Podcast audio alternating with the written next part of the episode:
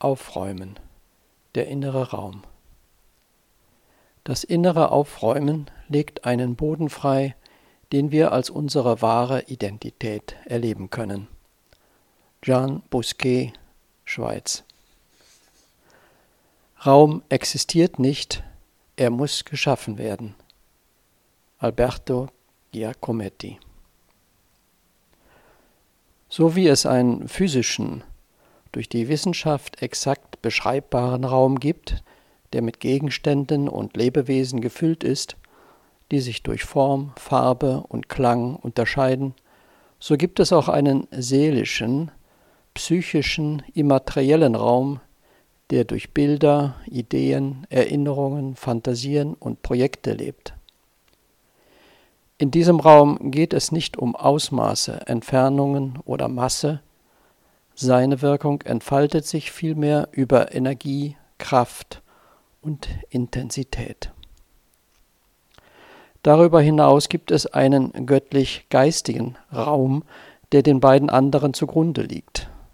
Das Besondere an ihm ist, dass er weder mit den Sinnen noch mit emotionalen oder mentalen Fähigkeiten wahrnehmbar ist. Er entzieht sich jeder Messbarkeit, jeder Betrachtung der Form oder Wahrnehmung einer Intensität. Diese drei Räume existieren nicht nur nebeneinander, sie überschneiden und durchdringen sich gegenseitig. Ob man für sie empfänglich ist, hängt von der Beschaffenheit des Bewusstseins ab, von der Affinität, die es zu diesem oder jenem Raum entwickelt. Je nach Beschaffenheit wird einer der Räume zur bevorzugten Heimat des Bewusstseins, zu dem Ort, an dem es die meiste Zeit verbringt.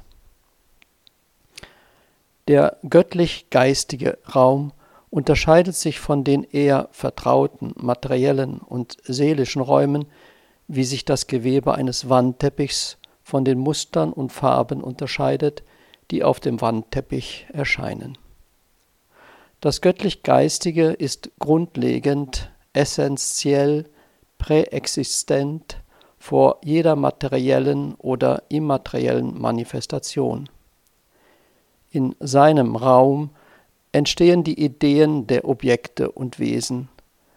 Es ist die Ursache dafür, dass sie erscheinen und wieder verschwinden.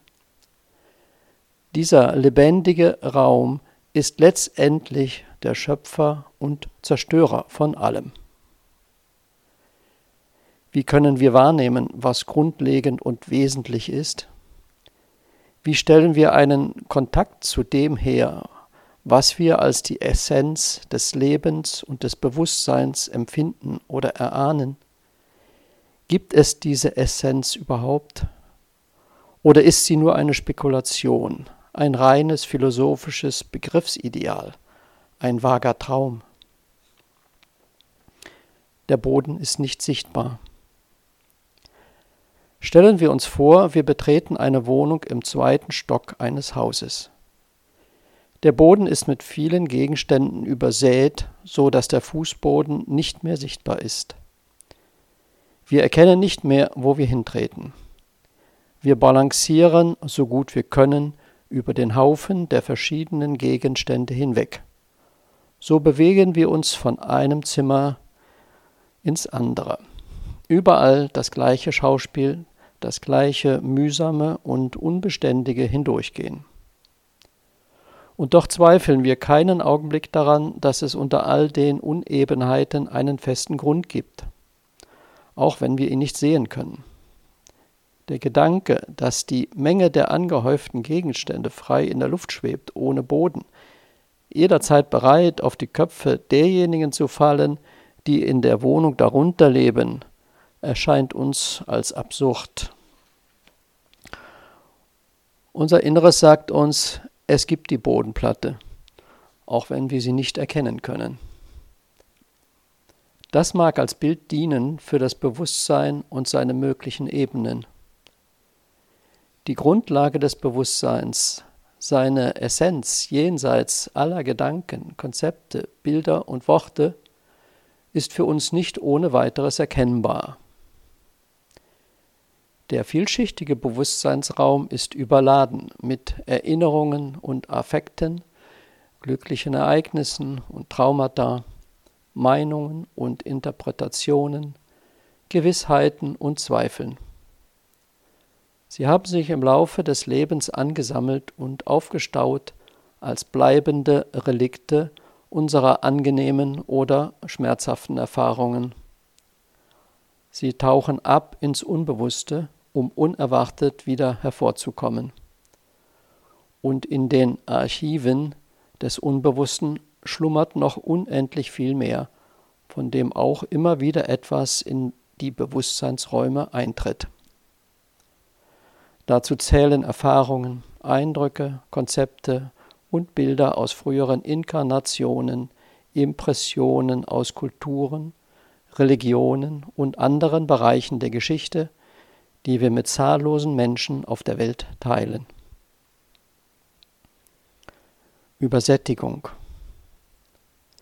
Irgendwann führt diese Ansammlung zu einem kritischen Moment, einem Moment der Übersättigung, der einem die Luft zum Atmen nimmt und jedes weiter so zum Problem macht. Dann stellt sich unausweichlich die Frage nach dem Grund, nach der Bodenplatte, dem Ursprungsraum des Bewusstseins. Wir beginnen nach der eigentlichen Essenz des Bewusstseins zu forschen. Begleitet wird dies von einem intensiven Verlangen nach Befreiung, nach freiem Raum im Innern. Was tun wir jetzt? Aufräumen. Wir beginnen aufzuräumen, so gut wir können. Wir ergreifen einen Gegenstand nach dem anderen in der Hoffnung, dass schließlich etwas vom Boden der Wohnung sichtbar und frei wird.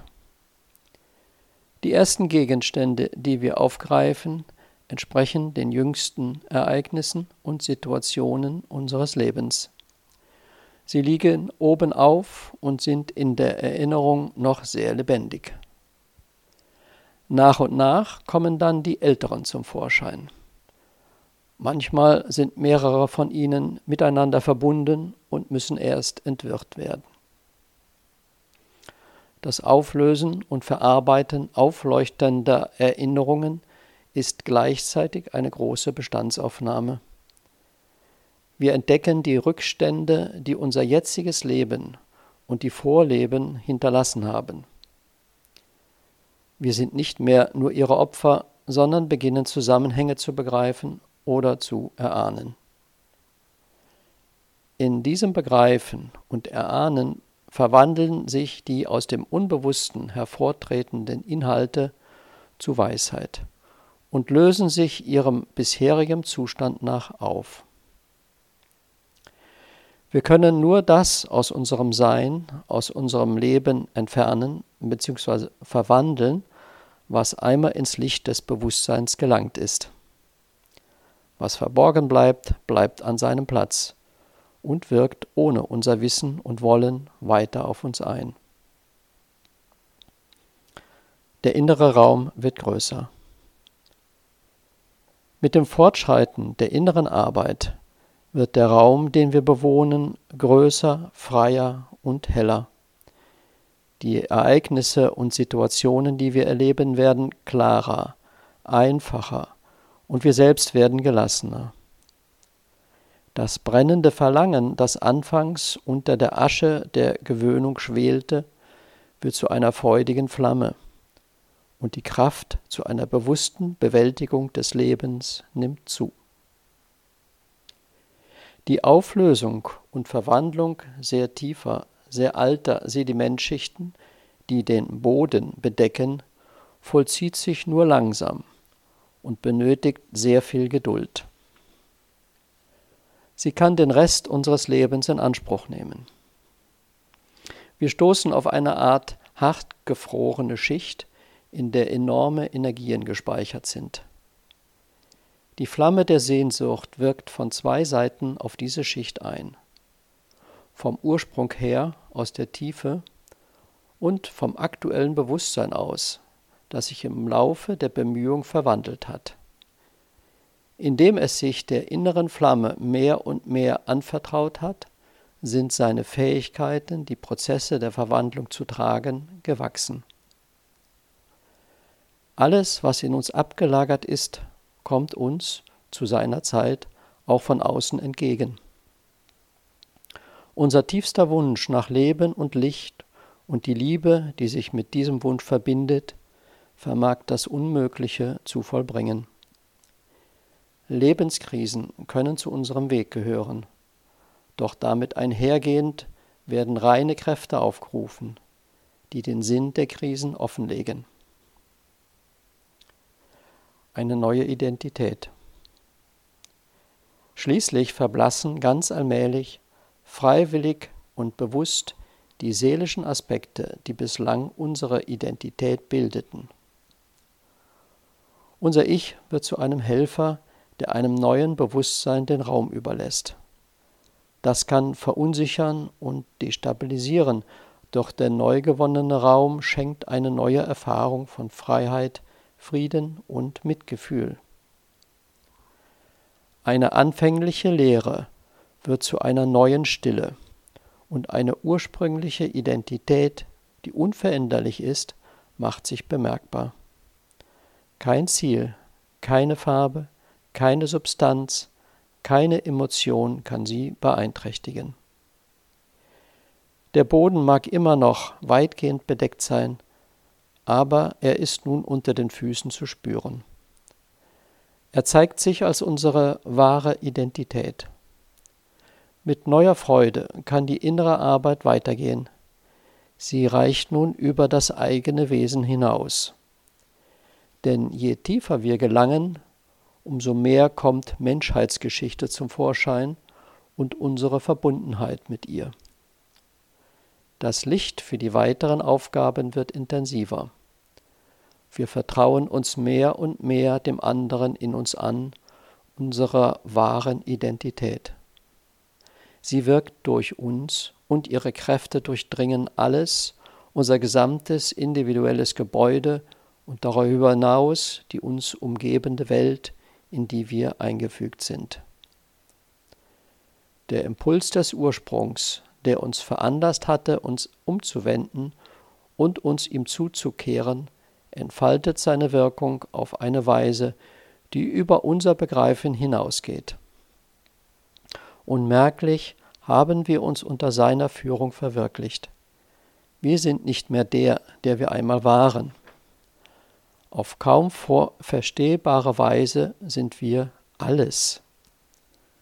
Erstens, drei Räume durchdringen einander. Zweitens, unter all den Unebenheiten gibt es einen festen Grund. Drittens. Die Flamme der Sehnsucht wirkt von zwei Seiten aus.